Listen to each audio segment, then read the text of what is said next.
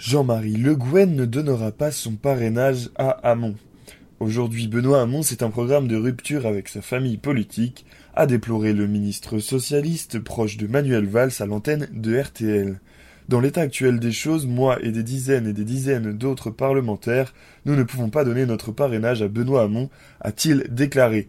Il s'est isolé en tenant un discours extrêmement radical, c'est un socialisme de rupture qu'il propose, nous, nous sommes pour la réforme, a-t-il fustigé, prenant acte de l'impossibilité a-t-il fustigé prenant acte de l'impossibilité pour messieurs Hamon et Mélenchon de s'entendre sur une candidature commune? Sur le terrain de la gauche radicale, il y aura au moins deux candidats, c'est-à-dire que sa capacité à faire autre chose que témoigner est aujourd'hui réduite à peu de choses, donc il faut qu'il se reprenne a appelé M. Le Guen, fustigeant également le contenu de l'accord entre le vainqueur de la primaire socialiste et l'ex-candidat écologiste Yannick Jadot. Reconnaissant que Benoît Hamon a apporté de la fraîcheur et une vision plus optimiste, parfois plus volontaire dans la campagne, M. Le Guen l'a cependant appelé à reprendre la méthode.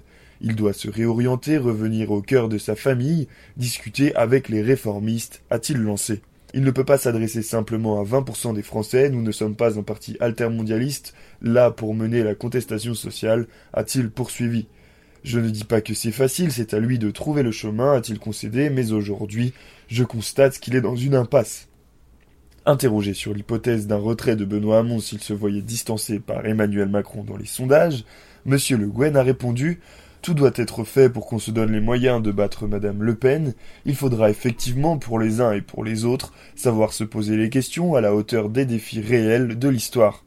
Les proches de Manuel Valls, dont plusieurs sont montés au créneau ces derniers jours à l'instar de M. Le Guen, doivent se retrouver mardi soir à l'Assemblée autour de l'ancien Premier ministre.